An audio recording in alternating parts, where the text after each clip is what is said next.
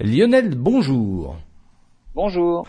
Vous allez nous parler des avions silencieux. Et moi, ça m'interpelle parce que euh, vous savez que souvent, au niveau de l'observation des phénomènes ovnis, on dit que ce sont des vaisseaux qui ne font aucun bruit. Alors peut-être qu'on a trouvé la solution.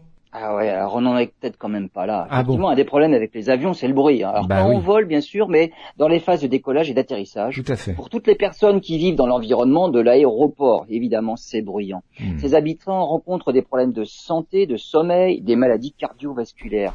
Les avions ont beau être 75% plus silencieux aujourd'hui qu'il y a 30 ans. Les ingénieurs poursuivent leurs recherches pour réduire encore les nuisances sonores. Il y a deux types de bruit. Le bruit des moteurs, surtout au décollage, et les bruits aérodynamiques. hein. Ça, c'est dû au frottement de l'air et ça, c'est surtout à l'atterrissage. On en arrive à des projets d'écrans anti-turbulence, des sortes de grilles qui éliminent les turbulences et des doublures acoustiques dans les moteurs. Les unes baissent au niveau sonore de l'ordre de 3 à 4 décibels, les autres permettent une baisse de 5 à 6 décibels. Quand on sait qu'une baisse de 3 décibels, ça paraît peu, mais en fait, c'est un niveau de bruit qui est divisé par deux. Eh ben, c'est énorme. Les avions du futur seront peut-être donc vraiment silencieux.